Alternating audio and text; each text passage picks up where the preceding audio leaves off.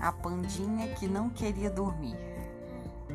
Era uma vez uma pandinha que, quando estava com sono, virava uma pestinha.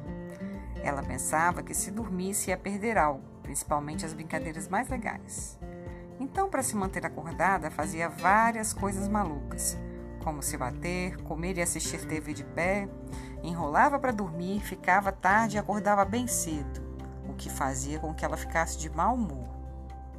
Então, sua mãe lhe explicou que dormir faz bem, descansa, faz crescer e renova as energias. Mas mesmo assim, a pandinha não desistia dessa ideia de não dormir. Certa vez, ela estava exausta de tanto brincar e pegou no sono no meio da tarde e dormiu como uma bela adormecida. Quando acordou, acordou uma mocinha, educada, pedia por favor para de largar coisas espalhadas pela, pela casa e de implicar com a irmã mais nova.